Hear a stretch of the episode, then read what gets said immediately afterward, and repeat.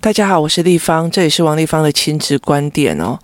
今年的春节哦，春假，那我们工作室有一群一起下去台中做一些骑乘的训练。那春假有将近四到五天哦，因为我的小孩有补假，所以我们有比别人多一天哦。那我除了下台中去之外，还有去回去看父父母之外，那。最后那几天，我就觉得说，其实小孩的成绩不是那么的好哦。你知道他们两个学障哦，所以我就必须要多陪他们把一些功课的东西补回来，这样子。那到了假期的最后一天哦，你就想说哦，那今天一整天哦，我就是要好好的让他们就是把功课弄好这样子。然后呢，因为。四五天好不容易有一整个天哦，其实都没有安排事情哦。那你其实，在早上差不多七点还是八点吧，那你就想说让小孩多睡一点，那你就看到孩子的爸哦，偷偷摸摸、鬼鬼祟祟的哦，然后人啊就起床了。那起床，你以为他去上个厕所，那到最后你就是没有等到他回来这样。那等我，我那时候我也不以为意啊，那。就去继续睡。那等我睡醒的时候啊，你知道他已经骑着脚踏车哦，跑到很远的淡水去了。就是这个这个男人逃得非常非常的快哦，他知道那天要陪小孩写作业哈，他是跑的跑的都非常非常快。那当下你都觉得说，那个白娘子的那个那个雷峰塔应该照在我身上，让我在里面休养。个三四年这样子，才不用面对写功课这件事情。那你就知道他跑得多远哦。那我的讯息就收到了，他现在正在什么淡水啊，什么欣赏河景啊，干嘛都没有。你当下真心觉得够了哦。那我后来那天，其实我本来不想要出去哦。那我就跟我的小孩讲说：“快，你们赶快把一些功课写到一个段落哦。”那我就带你们出去吃好吃的。那后来小孩就真的很快把工作、读书都弄好啊。那我就带着他们去吃哪里？吃所谓的那个上野水产里面的那种所谓的顶级火锅。那因为你带两个孩子出去哦，虽然它的单价算高，但是因为其实都是共锅，所以其实三个人吃一锅，其实那个价钱还 OK。但是它是非常好的，有什么雪长蟹啊，然后大明虾，然后甜虾，然后干贝啊，海胆这样子，就是上来的时候，它其实是非常的澎湃的这样子哦。那孩子的爸其实是有痛风哦，虽然每天要吃痛风药，但是呢，我我觉得在那，因为他很喜欢吃海产哦，所以在那个当下，我就觉得整个人心情愉悦了，你知道吗？我就觉得我的心情非常非常的愉悦，然后我们就吃得非常的开心哦，然后还拍照啊，然后传给他爸爸这样子哦，那他爸爸就会觉得说：“天哪，你们在哪里呀？”就。非常好笑的一件事是你们在哪里哦？因为其实他去骑脚踏车的时候，通常都是随便一个馒头或包子就这样就解决，然后就忽然看他，我早上起来看到他已经偷跑出去在淡水看海景哦。那结果我就中午让他看到我们吃大餐哦。那这件事情就非常非常的有趣哦，就是。就是在我的孩子的生命历程里面哦，我为什么会常常要干这种事情的一个非常大的一个原因是在于，是我非常讨厌弃妇心态哦。就就是其实像呃，我早期的时候，如果我妈妈，因为我妈妈不太会开车哦，那时候她不会开车，因为以前的是手排车，那她只要星期六，以前星期六。我小时候星期六是有半天班，星期六到了下午三点，我爸爸还没有要带他出去，他就会发飙。那如果那天刚好我爸爸就把班排在那个时候，他就会呈现一种你爸就要抛弃我们的啊，什么有的没有的这样子。我一直很不喜欢那种所谓的弃妇心态哦。那包括有些叫做，例如说很多的人他会觉得说，哎。这边闹啊闹啊说，我老了以后也要去住那个安养院啊，干嘛的没有。当你真的去看安养院的时候，他就会跟你讲说：“哦，我儿子、我女儿要把我丢到安养院，我要被弃养了哦。”就这整件事情，其实是话也是你讲的，然后别人真的去做了以后，你就说指责人家在弃养你哦。我觉得那种东西让我觉得非常非常的不舒服哦。那。呃，我也看到很多的妈妈，他们会觉得说，哦，我老公都不陪我啊，怎样有的没有，就是其实那个弃妇心态非常非常严重哦。我我分享一下，我女儿那时候出生的时候，她的爸爸正在做呃室内设计，他白天在做住宅的室内设计，那晚上又进入百货公司帮专柜做设计。我其实有曾经有将近七八个月哦。我没有看到他，因为他有时候在高雄，有时候在台中哦。那回来其实就是睡觉，那我们也没有对谈这样子，那就这样一直这样子熬。后来他身体会熬坏，也是因为那个段时间哦，大量的就是这样子跑来跑去这样。那。可是我有没有觉得很弃妇心态？我其实是没有的。为什么？为因为我觉得我可以单独跟我女儿两个人相处，我这么的幸福的时刻是我们两个共有，而且你不用去去在乎队友讲什么，而且你可以全心全意的跟这个小孩建立一个信任跟亲密关系哦，这是超级幸福的一件事情哦。那我跟我女儿其实会。就是下雨天哦，要等到比较大一点的时候，爸爸还是很忙的时候，下雨天两个人就带着雨伞去公园去踩水、踩水挖这样子。我我尽量的，也不是说尽量哦，就是我的个性里面哦，不觉得。被别人丢下这件事情，我要多难过，因为我有太多自己想要做的事情哦。那这个孩子，我当然会很累啊，因为有时候自己的小孩，尤其是那时候女儿有一点笑吼哦，她其实。就是一直用口呼吸嘛，那然后感冒以后，就她的那个鼻涕就一直卡在那边，然后慢慢的把他的气管压用的比较窄，所以他有一段时间是笑吼，然后有一段睡睡睡睡就会忽然没有呼吸哦，就等于是我白天没有办法睡觉，晚上也没有办法好好的睡觉，那这样子整个的过程哦，让我觉得我对我的孩子哦，其实是。压力非常非常的大的，那我压力非常的大的时候，我就觉得很不舒服这样子。那可是我从头到尾哦，我没有做过那种你怎么都不陪我，我为什么要这样？我为什么一个人要这样子带小孩？我都没有干过这件事情，我也觉得不需要啊，就是。一个人有一个人的生活啊，其实我那一段时间吼，有一段时间那时候还没有什么的 Uber E 啊，干嘛的没有。我那段时间，因为我那时候住的地方是在五楼，没电梯，我就抱着小孩哦下来去早餐店买了很多要三四百块的东西，然后再上去上站去楼上，因为我没有时间去买菜，所以我就那一顿早餐从早上一直吃到晚上哦。可是我并不觉得我自己很可怜啊，我没有啊，我只是觉得很累是有，但是我没有会觉得我自己要需要那么大的难过，需要别人来同情我或干嘛，那我也不需要别人来来做，因为我觉得这整件事情是我可以跟我女儿单独培养亲密关系的一个好时间哦。那我会觉得说，在整个。过程里面，我也很不想要让我自己的孩子学到所谓的抱怨这一块哦。你为什么一定要有人陪你？为什么一定要别人来协助你哦？所以那一天我一打二的时候，我就非常开心，说：“哇塞，你爸不在，我就不用买两个主餐了，你知道吗？我只要一个主餐哦，然后女儿、儿子三个人就可以吃得非常的饱，而且是非常的豪华。那我们三个就非常开心的去去那种很好的。”上等的火锅店，然后吃了一个一顿心满意足的午餐，这样子，然后我们就非常非常开心，这样子哦。那我其实也把这件事情在工作事情讲，在工作室讲给很多的父母听哦。那为什么会这样子？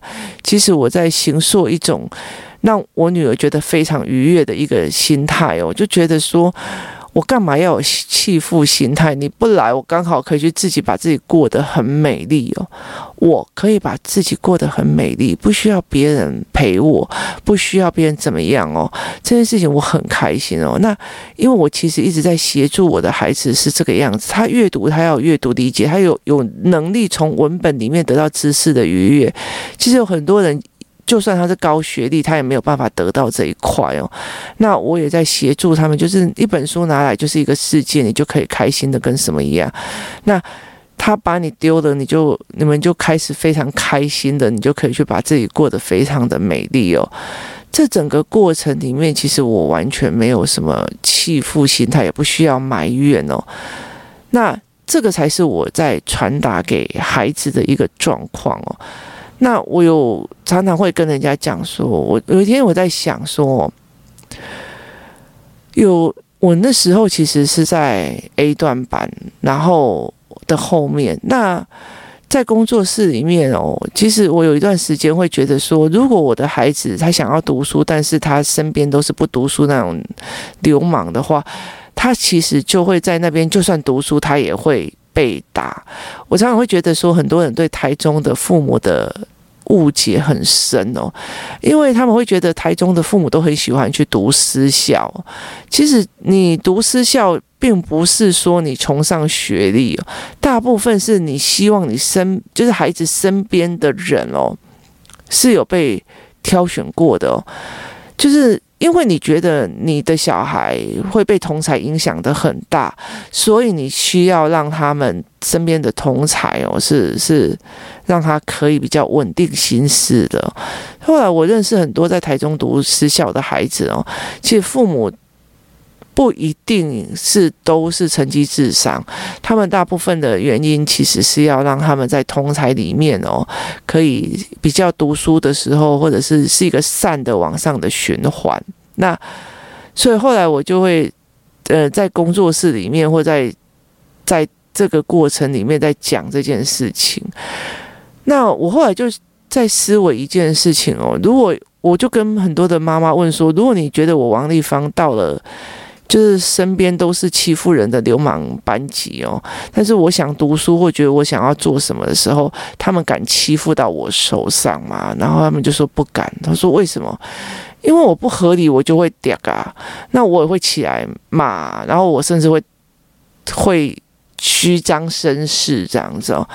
那后来我会觉得说，或许并不是一个一个怎么讲，它不是一个。环境的问题哦，其实后来会理解说，其实你的思维模式哦，觉得这东西不合理，你就要站出来。前提是在于是，它也不是个性的问题，而是在于前面你看到的不合理，你有没有能力看到那个不合理哦？我的国中老师，我那时候是在 A 段班的后面，然后我的国中老师的那个导师其实会对女孩子非礼哦。那我觉得后面的班级可能你会被被被。同台欺负，那可是前面的班级，因为那乖乖牌太多了，你知道那种很乖的学生太多，哎，怎么玩哦？有很多小孩都不会回去讲啊。那我记得非常记得有一次哦，就是我们是男生女生分两边，那那个老师哦，那时候我还没有发现他其实会对女孩子乱来。我是到了毕业之后我才知道的，我知道有一些在毕业之前有一些，那我告诉你原因哦。那个时候其实是我的父亲，其实也是蛮凶的一个人这样子。那在镇上大家都都知道说这个人也是很有 gas 这样子。那我做的一件非常重要的一件事情，就是那时候我的老师说，就是打。就是少一分打一下，然后男女生分开打。那讲桌两边哦，就分成两排，一边是女生，一边是男生的。那老师先打完男生的屁股之后哦，就是打屁股这样，再换打女生。那以前的那个年代哦，我们常常没有什么安全裤的概念哦，我们常常会在那种百褶裙下面穿着是学校的运动短裤哦。那打下去，你当然知道触感不太一样哦。所以我老师就讲了一句说：“哎呦，这样很吃亏呢。那呃，女生要掀裙子打，女生要掀裙子，屁股撅起来给他打屁股。那时候我就走过去，我在排第二个，我印象很深刻，我就抓着他的那个竹竿说：“你敢打，你试试看。”那其实很没有让他很没有面子哦。其实，但是我讲得很小声哦。那那个老师就讲一句说：“你知道你这样是大过吗？”那我就讲了一句话说：“如果一直大过可以让全世界知道哦，你叫女孩子把裙子掀下来，然后撅着屁股给你打，我也值得。”那。就我就讲了这一句话这样子哦，然后老师就顿了三秒，然后就讲说：“好，那裙不要用拳，就是就是就是照这样的打这样。那打我的时候的力道就特别的小哦，因为他是真心觉得这个这小孩惹不起这样。那后来我为什么会到很晚才知道这个这个老师会对很多的小孩哦？”乱摸，就是那些好学生，那些乖乖牌，你知道吗？那因为他们都不会想啊，然后他们会很服从啊，然后他们很乖啊。那那其实后来我就到了很后面哦，就是毕业以后我才知道。那那时候我就很气他们这些女孩子，因为其实大家感情都很好。我说你们为什么都不讲？他说因为他们被摸过，或者是被。性骚扰过之后，老师都会讲了一句：“你不要告诉王丽芳哦。”就你了解的意思吗？就是今天不是在你所处的环境，而是我很快的去理解这个逻辑是不对的，这个东西是不对的，所以我会产生的一个行为动作，你不可以碰我。那可是如果你觉得，如果你真的不在。一些比较会欺负人的团体里面哦，你还去觉得说应该是我忍不够哦，这件事情其实会让你的呃乖跟顺从哦变成一种习惯，那那就会觉得你永远在等人来拯救你哦，或者是你永远在找一个一个人来当加害者，你在当被害者，你让用可怜来博取别人的同情哦。那这对我来讲是很伤的一件事情。后来我开始理解说我要的是什么样的孩子的时候，我一直在思维这件事情。如果我要很乖的，那就是我我们班前面那些很乖的嘛。那又乖，成绩又好，你知道吗？可是他们遭受的也没有比坏班的那一群孩子更更少啊。那如果是在那一群孩子里面，就是。用的很可怜、很卑微的那一群孩子，他们其实心理压力很大。那你说那些真的在在混流氓耍大哥的那些人，他们没有他自己的人生难关吗？他们也很多才会变成这个样子。所以后来才会理解是，今天不是你在哪个群体的关系，而是你这个孩子的思维是不是有逻辑的哦。那我常常会后来其实慢慢的在建立这个整件事情的时候，我才会发现一件事情。像我女儿有时候会回来觉得这件事情学校老师处理的逻辑不对哦。那一件事情虽然小孩看起来像顶嘴，但是他的逻辑是对的，他思维他也没讲错啊。那。他其实已经开始就事论事在谈事情哦，或许在现在目前还没有办法。我觉得现在的时空已经比我在国中的那个时空好太多了。我在那个时空里面哦，你如果去跟人家讲老师这样做，十个八个一定会跟你讲，你是不是自己有做错？可是我不会是这样子的人。后来我才慢慢理解一件事情：环境不重要，你的思维逻辑比较重要。当你思维逻辑这件事情不对的时候，你就不需要乖了，你了解那意思吗？你就必须要起来反抗，或者是起来把这件事情理清楚哦。那所以我会觉得，在这整件事情里面。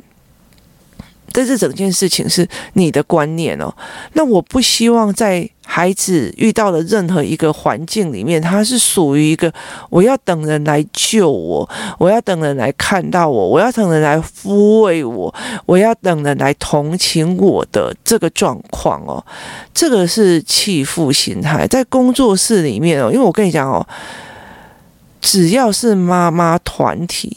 话就非常非常的多，那就是呃，也不要说是妈妈团体，只要是有团体，三人以上就有是非哦，更何况是这么大的一个团体哦。那我当然很知道，别人话传来传去不一定都是对我有利的哦。那可是有些妈妈会自己走过来说：“丽芳，我听说你说我怎么样哦？”我说：“我有这样说吗？”她说：“有啊。”然后别人说怎样怎样怎样怎样，就是他们会马上来取证。可有些就会觉得在背后那种哦，我被他说的，我被他说的。不好意思哦，你有何必又这样子的弃妇心态呢？就事论事来跟我谈不行吗？那你如果不想谈，那你没有办法就事论事，那我当然也没有办法去协助你的孩子就事论事啊。我没有必要去落入这样子的圈里面哦。所以后来我才会跟孩子在讲哦，就是我在整个的教养跟婚姻的过程里面呢，我其实一直拉紧的一件事情是。我可以离婚，我可以可以分手，我可以做任何一件事情哦。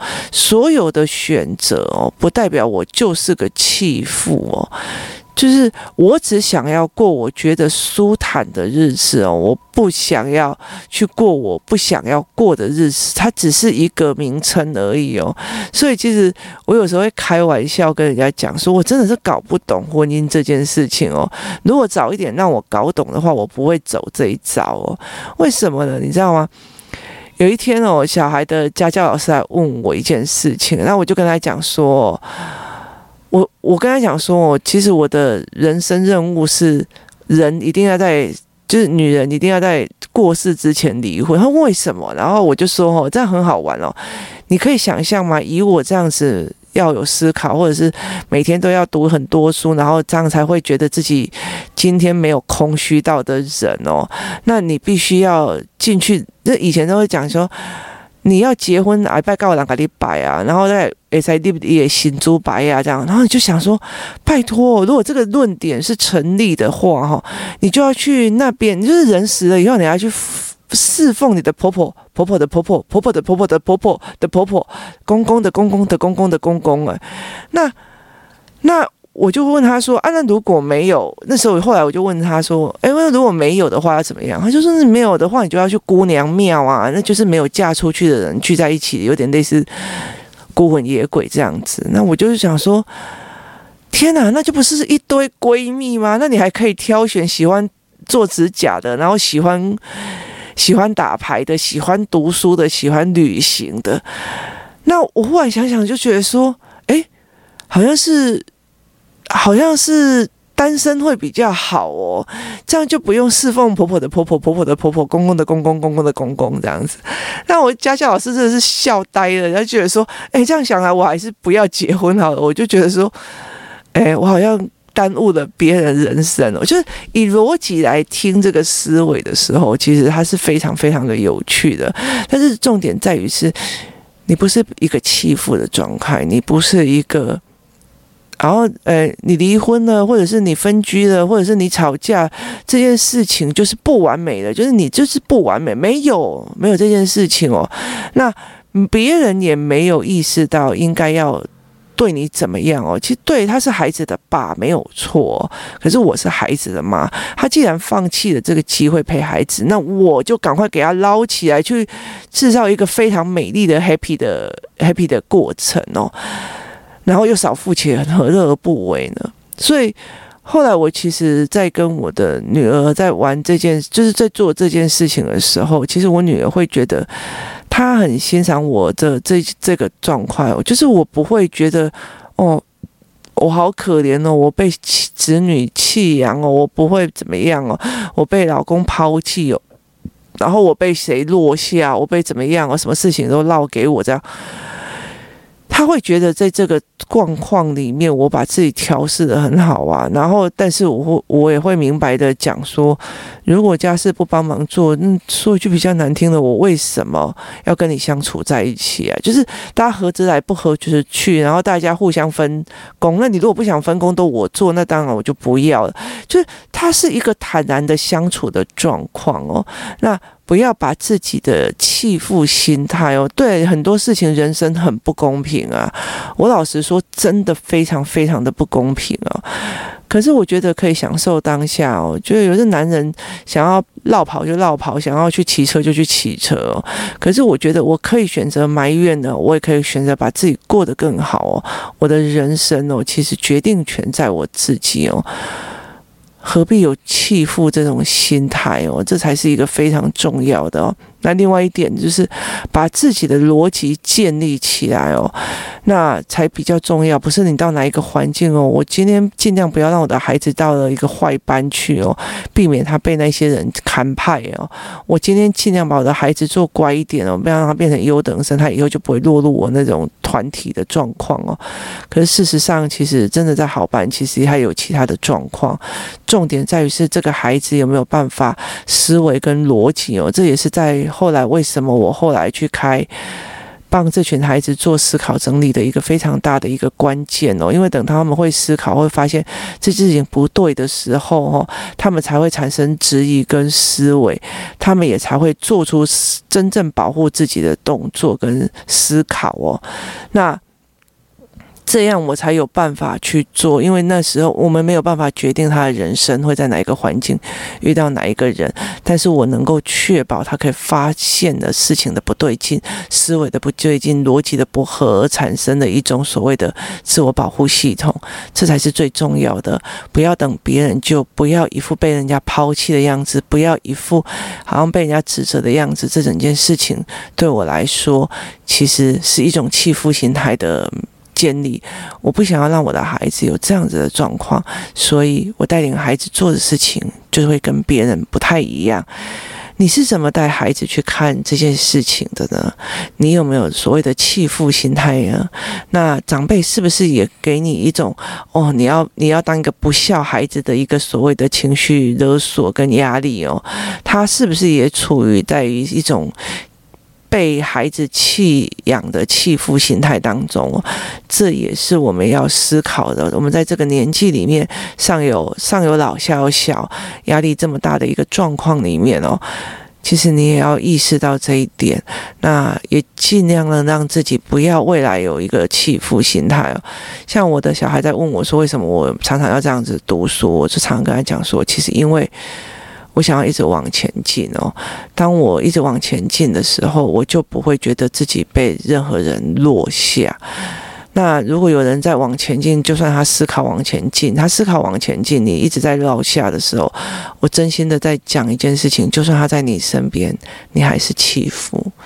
今天谢谢大家的收听，我们明天见。